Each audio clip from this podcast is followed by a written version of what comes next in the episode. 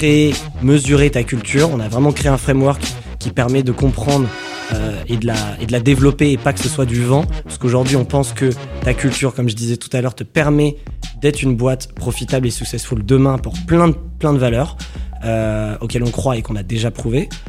Et donc, dès le début, on s'était dit, on est des culture designers, mais on a commencé par ce métier. Et donc, du coup, le product market fit était assez simple dans le sens où on sait qu'il y a un problème sur ce marché, on sait que la demande explose.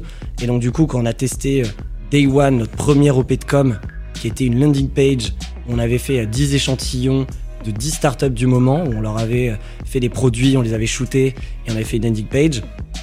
Le premier jour, et même je veux dire la première semaine, on a reçu 500 demandes de devis. Juste avec notre com sur nos réseaux. Donc là, on s'est dit, ok, je pense qu'on a mis le doigt sur un truc important.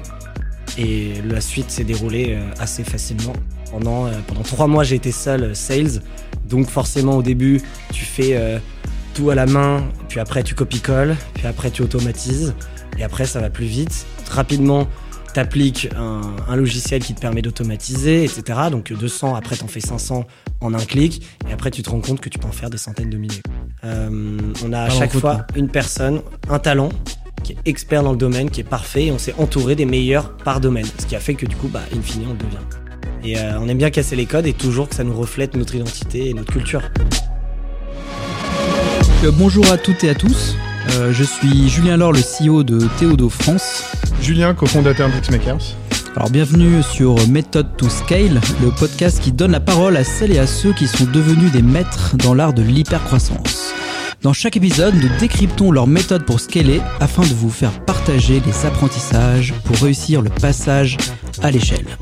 Alors on a euh, la chance de recevoir ce soir, dans notre euh, nouvel épisode, Olivier Ramel, le CEO de Kimono. Salut Olivier. Salut les Juliens du coup. Bah ouais, voilà, c'est un concept, les Juliens. tu verras, il y en a un mieux que l'autre. Hein.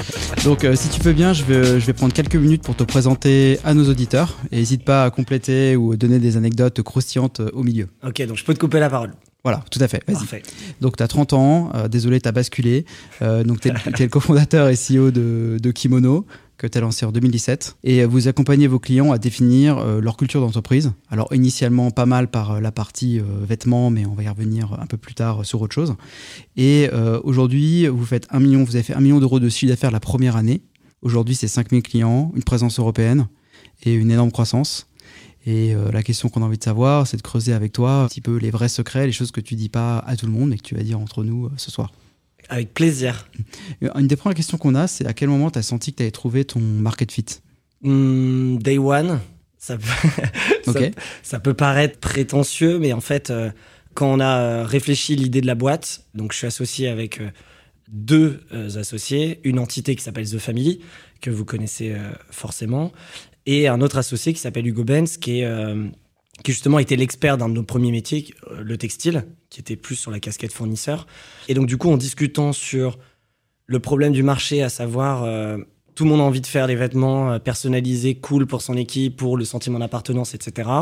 bah, la qualité n'était pas au rendez-vous, le service non plus. Et du coup, on voulait proposer tout l'inverse.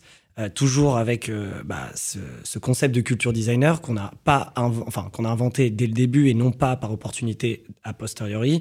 Donc c'était de dire aussi, au-delà du sentiment d'appartenance, les boîtes veulent construire, créer, animer leur culture, puisque c'est ce qui te permet d'attirer tes talents, garder des talents, aligner des équipes autour d'une même vision, des valeurs, euh, les rendre épanouis, efficaces, productifs, tout ça qui va faire en sorte d'être profitable, rentable, en tout, en tout cas successful pour ton entreprise. Et donc, dès le début, on s'était dit, on est des culture designers, mais on a commencé par ce métier.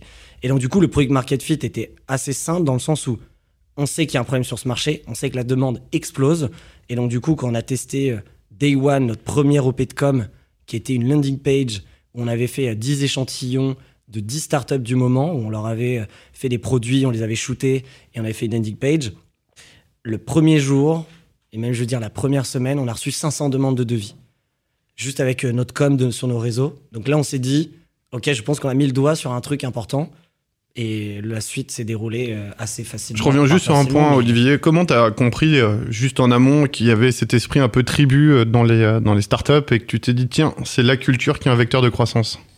C'est une bonne question parce qu'en fait, Kimono, c'est ma cinquième boîte. Donc, ça fait dix ans que j'entreprends. Donc, j'ai pu aussi euh, expérimenter la culture entreprise dans mes anciennes expériences. Euh, donc, j'ai fait pas mal de choses. Et euh, du coup, je me suis rendu compte que c'était clé. Ça, on va dire à titre perso. Maintenant, je connaissais aussi pas mal de personnes qui entreprenaient. Je m'inspirais aussi de beaucoup de boîtes existantes en dehors de la France, que ce soit enfin, dans, dans, le monde entier. Et donc, du coup, j'ai rapidement compris que c'était un levier important. Et on va dire en écoutant, en regardant, en discutant, bah, j'ai senti que c'était important. Et le euh, premier produit que tu lances, c'est le suite. Enfin, c'est quoi le, c'est le shooting, la landing page, la landing page. Sur la landing page, c'est quoi le, produit que tu mets en avant à ce moment-là On a un catalogue qui est déjà complet avec une centaine de références. Tu as déjà 100 références des Voilà, on a déjà tous les basiques euh, de la tête aux pieds, on va dire, euh, parce que on savait que certes, tu peux justement penser au suite dès le début parce que c'est le produit commun qui va à tout le monde, mais on a eu des demandes de tout type de produits dès le début. D'ailleurs, j'ai une question qui, vient. Qu'est-ce qui se passe quand tu reçois 500 demandes et que tu t'y attends pas d'un coup? Et eh bah, comme j'étais seul opérationnel, euh, boîte mail, téléphone, et comme c'est le début de ton projet, tu es à fond et tu fais que ça. Pendant, euh, pendant trois mois, j'ai été seul euh, sales. Donc, forcément, au début, tu fais tout à la main, puis après, tu copies-colles, puis après, tu automatises, et après, ça va plus vite. Et comme je voulais vraiment contrer l'expérience qui était existante, enfin, avant, je voulais que tout soit parfait, je prenais vraiment le temps euh, d'appeler, de, de, faire un care parfait. Et donc, tu, tu ne fais que ça. Donc, j'avoue, c'était intense, mais que du kiff à ce moment-là. quoi. Parce que, C'est intéressant ce qu'il dit justement, cette courbe d'apprentissage. Donc, tu apprends par toi-même. Ouais, tu le fais. Tu le fais, tu le fais plusieurs fois, et puis à un moment donné, tu l'as fait X fois, et là tu te dis maintenant j'automatise. Bah oui, parce que tu te rends compte que tu perds du temps et que en fait ça, fonctionne, donc je peux faire beaucoup plus. Exemple, nous c'est B2B, la première, strat... enfin, la première cible c'était les startups au début, puisque c'était notre écosystème, donc je ciblais tous les CEO de startups. Donc au début, euh, bah, j'ai cherché manuellement les mails de, je crois, 100 CEO et je les ai envoyés manuellement 100 fois. Sauf qu'aujourd'hui, on sait qu'on peut le faire en un clic. Et je l'ai su très rapidement aussi, surtout en baignant dans l'écosystème. Donc rapidement, tu appliques un, logiciel qui te permet d'automatiser, etc. Donc 200, après, tu en fais 500 en un clic. Et après, tu te rends compte que tu peux en faire des centaines de milliers. Après, c'est quoi qui a tiré le... Donc une, des recettes, tu, tu parles au CEO. Tu as beaucoup parlé du CEO, donc c'est le, le CEO first. Qu'est-ce que tu lui dis qui lui fait cliquer quoi? Euh, ça, j'avais mis en place. Euh, aujourd'hui, c'est une mini formation interne qui s'appelle le Sales Ninja. J'ai toujours, euh, on va dire, si je dois prendre une de mes compétences premières, c'est la partie commerciale. J'ai toujours vendu, j'ai toujours aimé vendre. Et en fait, j'ai vraiment analysé à qui j'ai affaire, donc des CEO. Du coup, je me suis fait une sorte de, on va dire, d'analyse où je me suis dit, un, un CEO de startup, bon, on va dire qu'il est jeune, la grande majorité. Donc on va prendre un ton jeune, on va le tutoyer parce qu'on fait comme ça dans l'écosystème. On va l'appeler par son prénom parce que ça se fait. Donc j'ai commencé à customiser au max et en adaptant ma cible parce que j'aurais pu très bien prendre les mails euh, de contact des boîtes, leur écrire sur leur site. Donc vraiment j'ai adapté mon discours au CEO. Et donc ce qui a fait euh, ce qui a fait mouche, j'avais une technique, bon je peux le dire maintenant, mais j'avais une technique euh, un peu de ninja du coup, qui était de dire salut Pierre, hello Pierre, J'espère que tu vas bien. On m'a dit de te contacter parce que je pense que ça devrait te faire plaisir pour X, le nom de la boîte. Et en fait, cette accroche, j'avais peut-être 90% de retour, que ce soit oui ou non, mais ça a interloqué tout le monde de Attends, qui t'a dit de me contacter? Et en fait, moi, j'avais une réponse à ça parce que comme je travaillais dans les bureaux de The Family, il y avait des événements tous les soirs. Donc c'était facile de dire que. Euh, on m'a parlé de ta boîte en fait hier soir ou un cocktail, mais j'ai plus le nom de la personne. Alors parfois, on m'en a vraiment parlé, donc c'était facile aussi d'utiliser certains noms. Mais du coup, avec cette phrase d'accroche, et derrière, le mail type, c'était bah, du coup, je me présente en deux secondes. J'explique ce que c'est Kimono en deux lignes. Euh, donc, je mets l'accent sur les produits de qualité et l'expérience et le côté responsable. Et surtout, je lui disais, bah, qu'en penses-tu Si ça te dit, je peux t'envoyer le catalogue. Parce que l'erreur qu'on fait en démarchant, c'est qu'on envoie tout, et la plaquette, et machin, etc. Et du coup, bah, quand tu as tout donné, bah, généralement, on te répond plus. Et du coup, j'avais un taux de réponse de malade mental. Euh, souvent, même quand on me disait non, et ça, c'est pareil dans le process sales. Même quand on te dit non, ce que la personne ne sait pas, c'est qu'elle est déjà engagée, puisque vous avez établi le contact, et que du coup, tu peux le recontacter, poser des questions. Si c'est non maintenant, est-ce que c'est oui plus tard? Au démarrage, euh, enfin, tu as trouvé le product market fit aussi grâce à. Donc, tu as, développé un, super apprentissage sur c'est quoi un CEO Complètement. Et ça, comment tu t'y es pris à ce moment-là pour comprendre c'est quoi un CEO Parce que as pas de, tu tapes pas dans Google c'est quoi un CEO de startup? Non, bah on va dire il y a ton intuition personnelle, euh, il y a ce que tu penses et après tu le testes. Mon message, on va dire entre guillemets quand il était parfait, j'ai dû le tester 10, euh, 50 fois avant de dire ah j'ai testé ça, euh, non ça a pas marché, donc on va changer. Donc j'étais vraiment test and learn permanent et de se dire ok, là il faut changer ça, là il faut changer ça. Aujourd'hui c'est facile de le dire, mais il y a vraiment eu une phase de test parce que comme tu dis, je ne le savais pas. J'avais ce que je pensais, qui avait parfois marché, parfois pas marché, et tu l'adaptes en permanence. Et ce mail, ce qui est marrant, c'est que pendant un an on l'a utilisé. Donc tous mes premiers commerciaux l'ont utilisé, euh, et ensuite on l'a fait adapter parce qu'il était plus valable. Et, euh, et comme en plus c'était moi qui démarchais en tant que CEO, il y avait aussi ce fait que entre CEO, bah, tu te réponds plus facilement. Donc pendant longtemps, pendant plus de deux ans, j'avais plein d'adresses Olivier euh, Kimono euh, qui n'étaient pas moi et tous mes sales les, utilisaient. Donc il y avait beaucoup de gens qui pensaient que c'est moi qui leur parlais parce qu'on savait que ça augmentait le taux de réponse. Aujourd'hui, on le fait plus du tout parce que euh, parce que c'est limite, ça, on a l'impression que ta boîte est trop petite parce que pourquoi le CEO m'écrit quoi? Et tu nous disais en aparté que au lycée tu vendais des suites. exact, bah, c'est la genèse de l'histoire de Kimono. Mm. J'ai toujours on va dire, voulu créer des projets. Ça fait, euh, ça fait partie de mon leitmotiv de me dire j'ai envie de créer des projets en parallèle de mon quotidien d'étudiant. Donc, euh, savoir euh, voir tes potes, faire tes devoirs, etc. J'avais besoin de quelque chose qui m'anime en plus de la vie, on va dire, étudiante. Et, et j'étais dans un lycée, donc moi j'ai grandi dans le 92 à Saint-Cloud. J'étais dans un lycée qui s'appelle le lycée Alexandre Dumas. Il y avait un gros sentiment d'appartenance. C'était un lycée public, mais qui réunissait trois villes. Euh, et, un jour, je tombe sur, bah, à l'époque, c'était on utilisait, on commençait à utiliser Facebook, et je tombe sur un post euh, d'une d'une relation étrange, enfin, de, je crois que c'était quelqu'un en Angleterre qui mettait sa promo de son high school, etc. Et je dis, mais c'est génial, faut qu'on fasse aussi un suite à l'effigie du lycée, comme ce qu'ils font aux États-Unis, etc. Et du coup, je me dis, bah, on va lancer l'idée. Je négocie avec la direction. Euh, je contacte des fournisseurs, je mets au point bah, le marketing, euh, tout ce qu'on entend par un projet, euh, la vente. Et en fait, ça cartonne ce projet. Donc, ça s'appelait Duma High School, Scenes, etc. J'avais fait quatre couleurs. Il y avait presque. Enfin, les gens n'utilisaient pas encore Facebook, mais donc, du coup, je, je communiquais par les affiches dans le lycée. J'allais vendre dans chaque cours. La direction m'avait laissé faire une petite apparition dans chaque classe pour pitcher. Et, Tu parlais déjà au CEO du lycée, quoi. C'est ça. je le tutoyais aussi. Euh, euh, et, ça a bien marché parce qu'on a vendu plus de 600 suites, voire même, je crois, 700 pour 1200 élèves, donc plus de 50%. Et euh, ça fait un carton, ça a duré toute ma terminale. Du coup, ce qui a permis. C'est génial. Tu as prolongé ta terminale. Voilà, du coup, de prolonger ma, ter ça, bien. ma terminale. Voilà, j'ai fait un deuxième master terminal. et du coup, bah, en fait, c'était un déclic de vie imminent de me dire bon, bah, ok, à partir de maintenant, je veux créer des, projets toute ma vie. Et 7-8 euh, ans après, ou 6-7 ans après, j'ai cette discussion avec Alice Aguri, la CEO de The Family. Je lui parle de ce petit projet. Et c'est là où, en fait, les Silex se sont rencontrés, puisque de cette discussion émane le potentiel marché autour du, textile et autres, et euh, la rencontre avec euh, les trois associés et dire, OK, on lance Kimono. Donc c'est ultra intéressant, la boucle est bouclée. Quoi. Et d'ailleurs, là, on est dans ton showroom, en fait, dans tes bureaux. Il y a beaucoup de, Il y, a, beaucoup plus que des suites, il y a plein de vêtements, il y a des... Euh, il y a plein de supports, des objets dans tous les sens, c'est assez incroyable. Euh, c'est aussi, tu le dis pas, mais tu as une passion pour. J'ai l'impression que tu as une passion pour le beau, tu as une passion pour les belles choses. Et, euh, tout à fait. Bah, J'aime ce qui est beau, ce qui est d'un point de vue design. Je suis pas du tout directeur artistique, mais j'ai cette sensibilité. Et tous nos différents produits, nos différentes offres, puisqu'aujourd'hui on ne fait pas que du textile, pour les citer rapidement, on fait aussi de l'aménagement d'espaces d'intérieur, donc on fait des bureaux.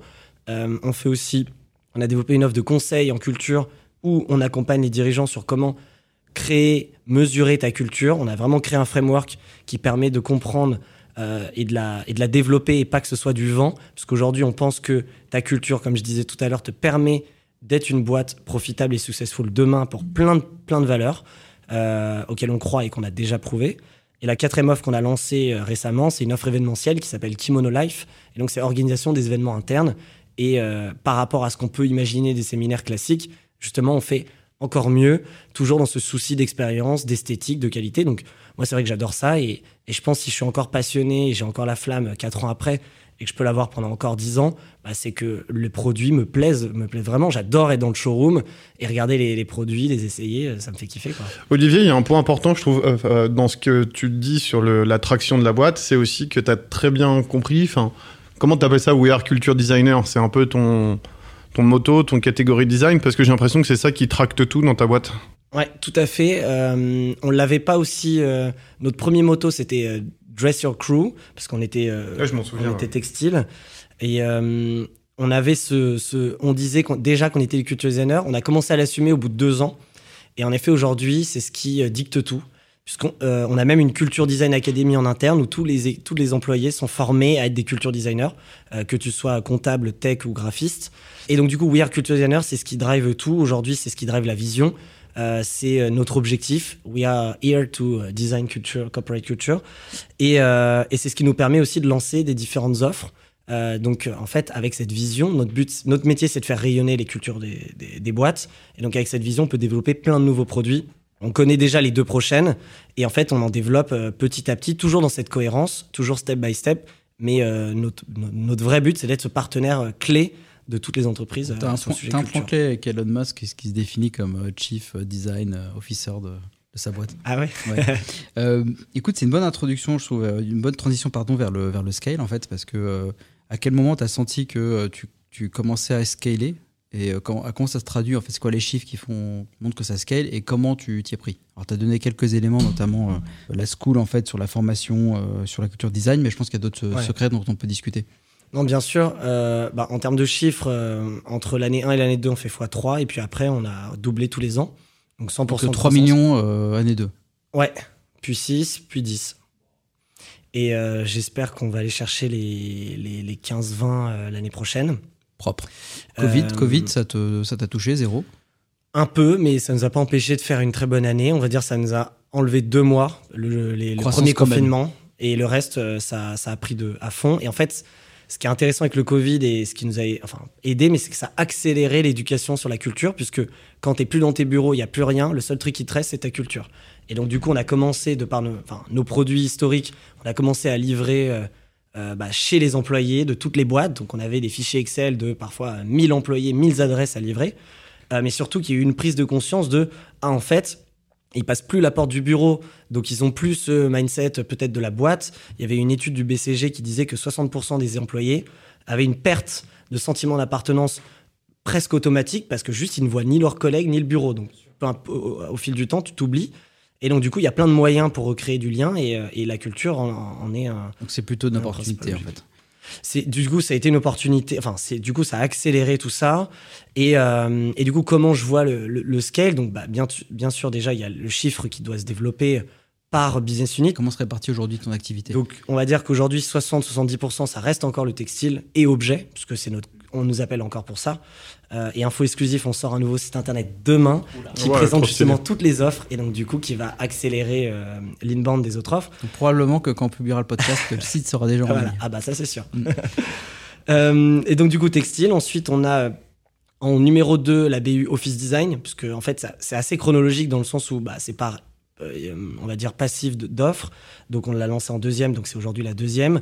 Donc ça, pareil, le Covid n'a fait qu'accélérer. Tout le monde pense que les bureaux sont morts. Or, en fait, tout le monde repense ses bureaux pour ramener les équipes euh, au, bureau. Donc, euh, donc même les boîtes qui s'en fichaient avant, maintenant ont pris conscience. Probablement que les gens qui gagnent la bataille des bureaux gagnent la bataille de la culture. En plus, euh, ouais, ouais, c'est non, mais c'est clair, c'est un, un, vrai sujet. et nous, on est assez actifs là-dessus. Donc, il y a le bureau. Ensuite, ce que j'ai pas mentionné dans la partie textile, on a une deuxième marque qui s'appelle Kermes, qui est notre marque étudiante. Donc tout le marché des étudiants, des écoles, des assos, il y a un besoin de vêtements et objets. Donc on a une sous-marque. Retour, aux sources. Euh, donc ça s'appelle Kermes. Donc ça fait trois BU. On a une quatrième BU qui est donc du coup l'offre de conseil en culture, euh, qui arrive du coup en, quatrième, euh, qui a été lancée, qui n'a jamais été lancée publiquement. Donc du coup, tous ceux qui entendent, ça, ils le découvrent puisqu'on n'en a jamais parlé. Juste, on a pas, en fait, on travaille principalement avec nos clients existants et le bouche à oreille, et on va normalement fin d'année officialiser cette offre publiquement en tout cas, parce qu'elle a fait, elle a validé son POC et elle a validé la valeur que ça apporte. On a eu nos premiers clients qui nous ont dit vous avez changé ma boîte et c'est exactement ce que vous voulez entendre. On prouve qu'on a une vraie valeur. Donc maintenant, bah, faut scaler cette offre. Donc recruter bah, derrière des talents. Et euh, c'est possible de scaler une offre de conseil. ensuite, on a la dernière offre, mais qui du coup va rapidement être le, sur le podium, c'est l'offre d'événementiel qui s'appelle Kimono Life, qui explose son BP qu'on avait prévu parce que depuis le mois de mai, tout le monde a envie de se retrouver, tout le monde a envie de recréer du lien. Et, euh, là, ils explosent tout. Donc, eux, euh, c'est possible qu'ils aillent, très vite. Donc, ce qui est intéressant, donc comment scaler euh, On a deux choses. la diversification des offres permet qu'une boîte qui nous rapportait 10 000 euros par an peut nous rapporter maintenant 100 000, puisqu'elle elle préfère avoir un interlocuteur, que ce soit pour ses bureaux, que ce soit pour ses événements. Et ils nous font plus confiance parce qu'on a aussi cette différenciation. Vous nous connaissez, vous connaissez la culture, donc on va vous confier notre événement. Euh, donc, donc excuse-moi, je reviens là-dessus. Olivier, déjà le premier élément. Donc, tu as toujours le chapeau We Are Culture Designer. Et là, tu dis, au sein de ma boîte, j'ai comme des mini spin-off. Exactement. Euh, avec un responsable de cette BU, une équipe dédiée. Alors parfois, euh, une, équipe, il y a une équipe support qui bien sûr bosse pour toutes les BU, mais un aide qui gère, qui pilote avec son BP. c'est presque l'intrapreneuriat, mais c'est la même entité. on a, c'est sous la même marque Kimono We Are Culture Designer, sauf qu'on a donc Kermes qui est une autre marque, et on a Kimono Life qui est une autre marque aussi puisque est propre à l'événementiel. Et donc du coup, la, la première manière de scaler, c'est qu'on fait de la croissance presque interne avec nos clients, où on augmente le panier moyen par client parce qu'ils commandent beaucoup plus chez nous.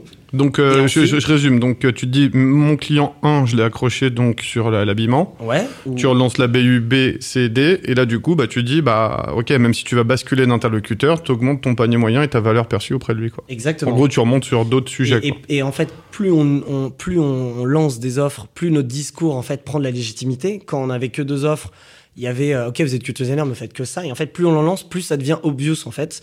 Et en fait on fait plus d'acquisition de clients qui nous connaissent peut-être que par cette dernière offre. Par exemple l'offre événementielle qui est la toute euh, dernière il y en a qui nous découvrent qui ne savaient pas qu'on existait. Et après quand ils disent ah mais vous faites ça et ça et ça ah bah génial. Et donc du coup ça permet de faire de l'acquisition externe aussi euh, plus facilement. Donc c'est pour ça que plus on a de clients plus on a de clients. Et aussi le panier moyen par client augmente. Donc ça fait vraiment effet boule de neige. Tu rajoutes à ça comment scaler Aujourd'hui, nous, on n'est pas vu comme une boîte tech. Euh, on est en train de construire une boîte tech depuis un an, puisqu'on est en train de développer euh, des solutions euh, internes comme externes pour aller beaucoup plus vite, plus fort et prendre beaucoup plus de volume. un exemple pour le textile, pouvoir customiser en ligne et être en mode e-commerce, comme on peut le voir sur Vistaprint ou autre. Et à ce moment-là, ça peut aller très vite. On a aussi des solutions pour l'office, pour le conseil et autres. Tu, passes d'un modèle où tu, mises tout sur le textile, et d'ailleurs c'était skills de démarrage, on en a parlé au lycée, à un mode où tu dois conseiller tes clients sur du design de bureau. C'est quand même un mode, modèle complètement différent. C'est un autre métier. Euh, tu as parlé de conscient en culture, c'est intéressant de savoir ce, qui, ce qui se cache, euh, ce qui se cache derrière, et d'événementiel. Donc c'est quand même des métiers qui sont complètement différents, ça fait des boîtes différentes. Donc, euh, Clairement. donc c'est quoi tes secrets de scale là-dessus? Comment tu as fait en fait? Bah, c'est En fait, c'est toute la beauté de la vision, c'est que en effet, c'est des métiers différents mais comme ils sont sous le chapeau We Are Culture Designer, et pour, le coup, elles répondent à cette question, ces quatre offres, et les futures aussi, bah, en fait, ça nous permet d'avoir une expertise et une connaissance de ta culture en expliquant que ta culture, ce n'est pas que des vêtements, ce n'est pas que des bureaux, c'est un tout de plein de choses, et que nous, notre métier, c'est de la rendre tangible et de t'aider à la rendre visible, et ça passe par des événements, euh, du, conseil, ça passe par des bureaux et ça passe par les vêtements. Et donc, du coup, quand tu expliques ça, en fait, ça passe tout seul. Et euh, aujourd'hui, on, on est les seuls à faire ça c'est comme si on avait créé notre propre industrie. Euh, je le mettais dans un DEX et on a créé l'industrie de la culture d'entreprise. Et que nous, en fait, c'est comme, c'est comme si on avait plein de produits. C'est comme si on était Procter et Gamble et ok, ils ont des, ils ont des marques euh, cosmétiques, des marques de food, etc. Bah, nous, c'est pareil, en fait, dans cette même logique de culture designer pour même t'aider à visualiser. On a un schéma qu'on appelle le Diamond qui présente ça d'une manière très simple en expliquant We are culture designer. Au milieu, il y a les offres connectées. Et en fait, elles sont toutes interconnectées ensemble, qui permet l'upsell, le cross-sell. Et ensuite, ça redescend sur We Are Culture Designer. Et c'est ensemble, en fait. Et du coup, ça permet la, lisibilité de l'offre euh, assez facilement. En gros, tu as, créé un standard sur ce que ça veut dire d'être We Are Culture Designer, que je vende des, habillements, que je vende de l'événementiel, ou demain, je sais pas, de la restauration, pourquoi pas quoi. Bah, je sais, J'espère que ce sera un standard. C'est le pari qu'on a pris. Et euh, notre vrai succès, ce sera que demain ce le soit et que limite culture design devienne un terme générique. Ça, je pense, ce sera notre, réussite parce qu'on aura réussi à s'affirmer. Et je pense que la vraie réussite, c'est le jour où on a des concurrents qui font exactement la même chose. Parce qu'aujourd'hui, j'ai des concurrents dans chaque offre, bien sûr, puisqu'on les a pas, on, les a pas inventés. Mais le jour où on a des concurrents qui font exactement la même chose, ça voudra dire qu'on a réussi. Et moi, je serais ultra heureux, quoi. Je reste toujours sur cette notion de culture designer. Comment tu fais quand tu intègres un nouveau collaborateur qui va prendre la tête d'une BU pour rapidement Enfin, que lui monte sa BU et que tu dises, bon, maintenant c'est bon, tu es, tu es culture designer. C'est quoi ta technique là-dessus? En un, ça passe par l'onboarding. Donc, déjà, de rencontrer bah, toute la boîte, tous les départements, peu importe ton statut, que tu sois un stagiaire, un CDI ou un, ou un alternant, tu rencontres bah, toutes les, euh, tous les métiers, euh, comment tout ça s'articule. Moi, je fais une, une présentation justement pour expliquer la vision, expliquer tout ça. Tous les gens euh, que tu recrutes, tu fais une présentation Ouais, il y a tout le monde qui passe deux heures avec moi son premier jour. Et ensuite, euh, bah, et quand il y en a plusieurs, bah, on les met tous ensemble. Et, euh, et voilà, donc il y a ça. Ensuite, il y a la connaissance de son job, etc. Et ensuite, tu rentres dans la Culture Design Academy, qui dure à peu près deux mois.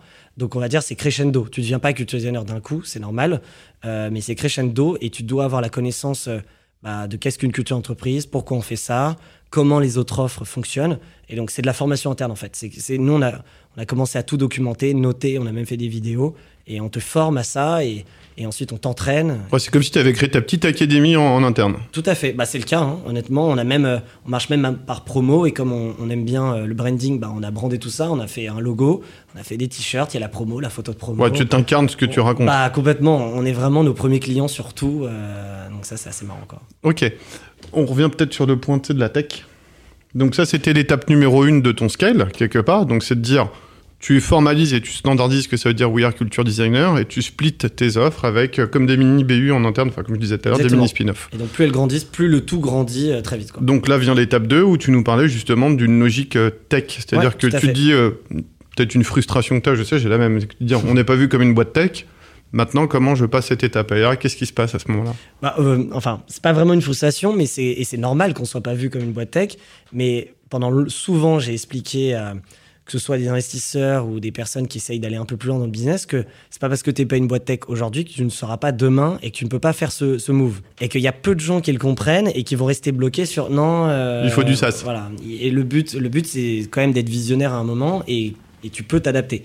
Et euh, ça, c'est. Tu peux scaler sur du conseil.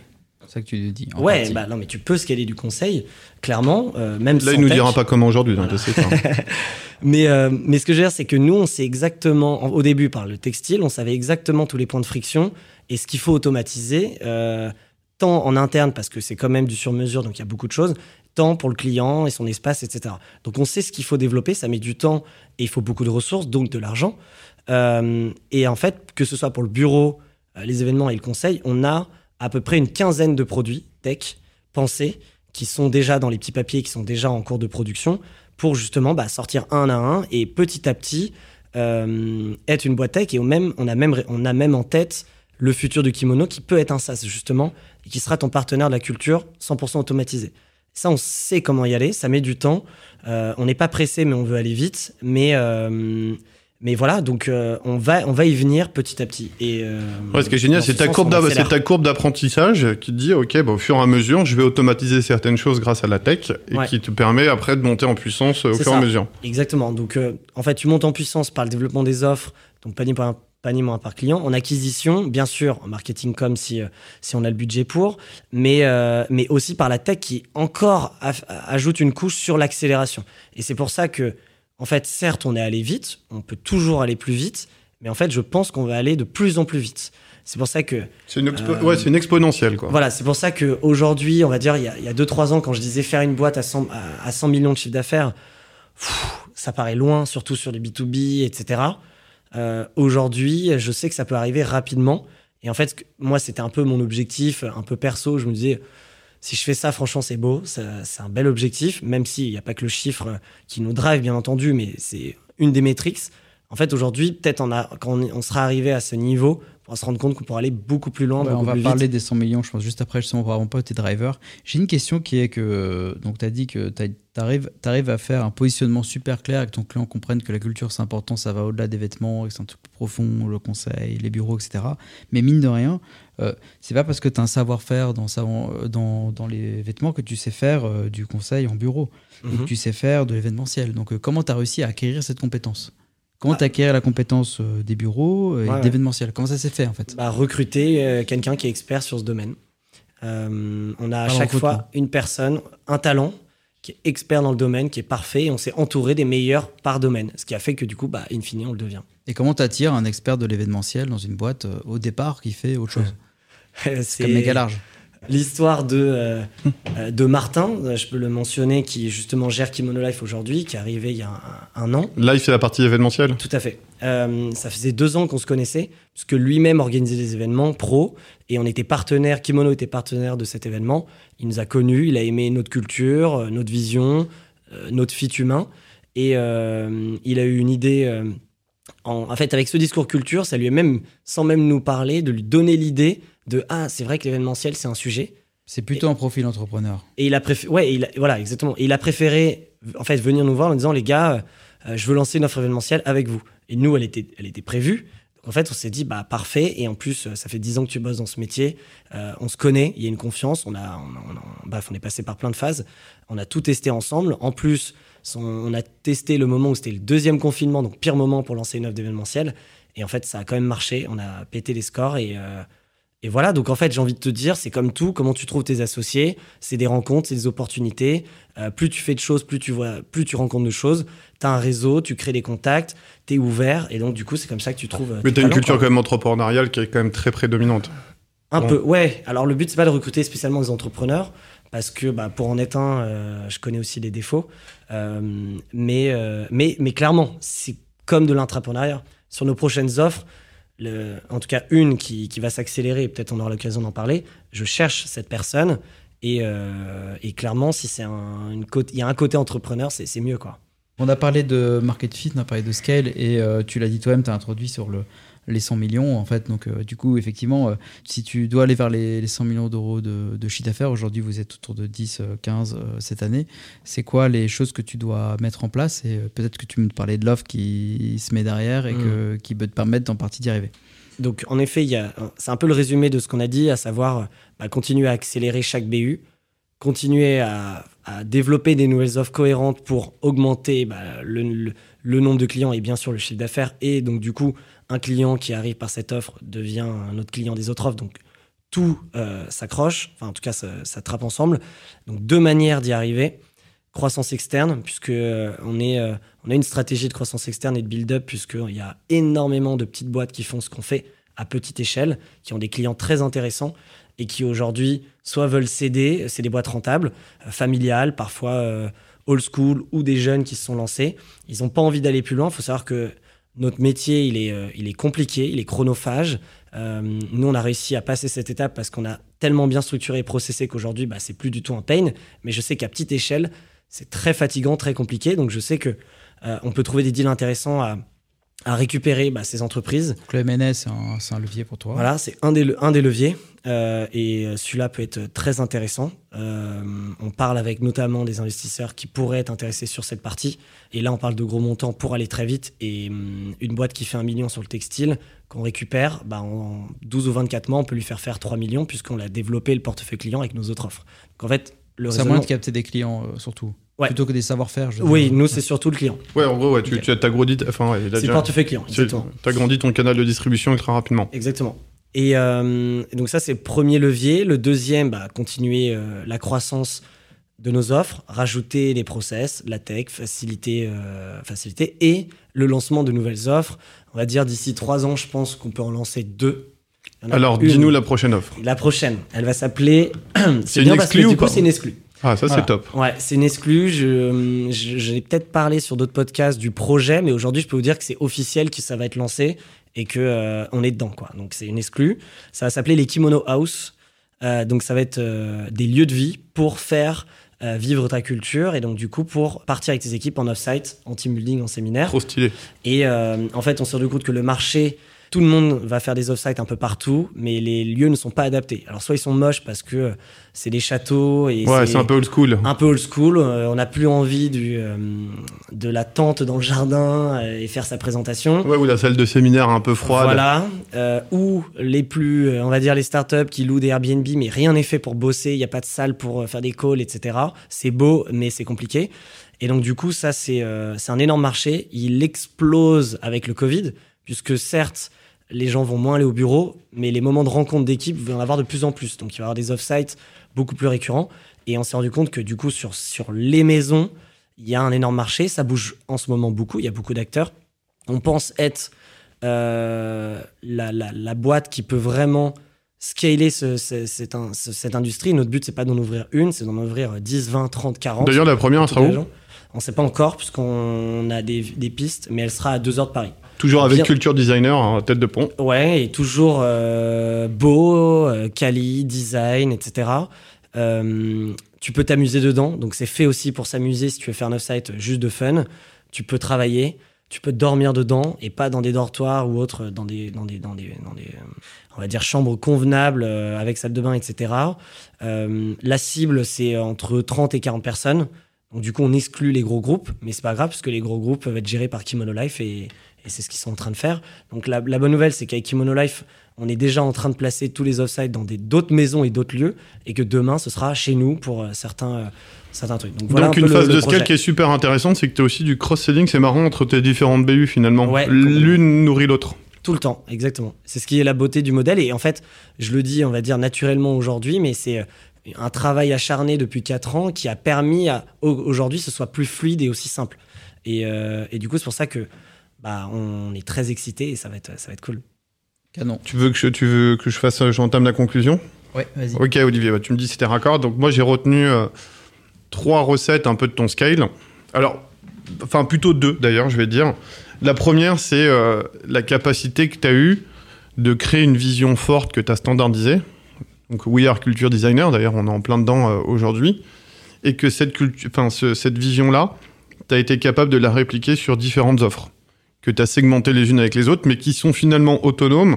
Mais il y a cette vision qui drive à chaque fois, qui est le standard de chacune de ces offres. Exact. Et le cross-sale entre. Et le cross-sale entre les offres, ce qui est super malin, puisque du coup, l'une nourrit l'autre. Donc du coup, tu crées une exponentielle sur un client, euh, tu peux, tu peux l'amener sur des différentes offres.